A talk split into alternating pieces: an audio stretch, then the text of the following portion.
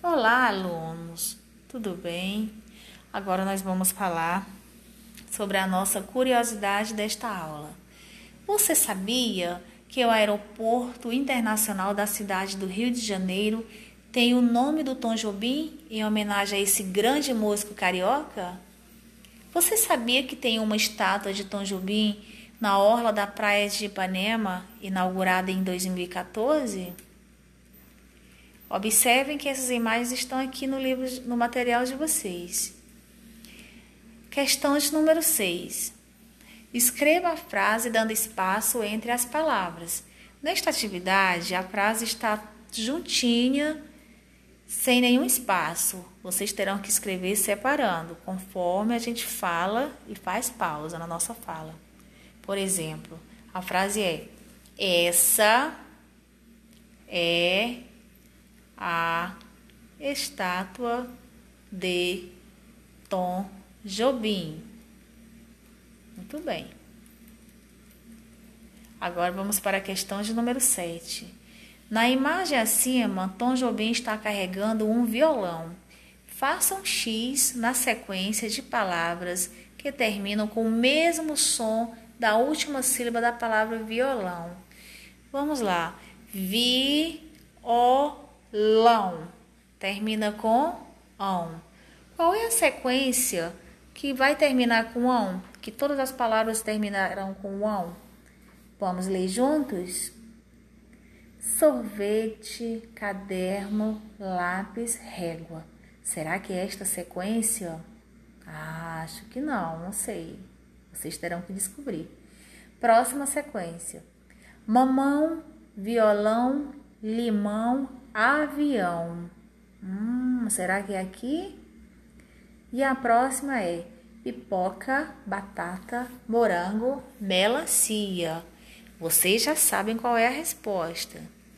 Vamos para a questão de número 8. Aqui nós temos a imagem do Aeroporto Internacional Tom Jobim na cidade do Rio de Janeiro. A palavra aeroporto termina com o mesmo som da palavra gafanhoto, leão ou menina. Prestem bem atenção. Aeroporto. Será que rima com gafanhoto, com leão ou com menina? Olá, alunos. Agora vamos para a atividade de matemática. Circule a quantidade maior e faça um X na quantidade menor. Não esqueça de registrar a quantidade. Vocês terão que contar quantos objetos tem em cada figura, em cada grupo de figura, e terão que registrar. Lembrando que a quantidade maior vocês terão que circular e a quantidade menor vocês terão que marcar um X. Vamos para a questão 2. João ganhou oito carrinhos e comprou mais dois. Quantos carrinhos João ficou? Com quantos? Vocês terão que fazer o cálculo.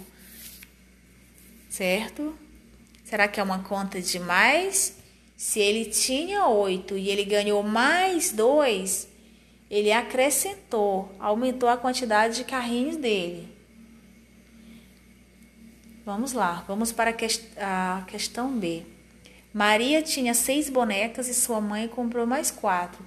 Com quantas bonecas Maria ficou?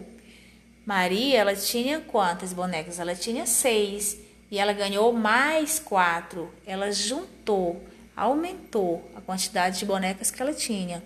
Ela ficou com quantas? Vocês terão que armar a continha daquele jeito que vocês aprenderam na sala de aula e registrar muito obrigada. Tenha uma boa aula.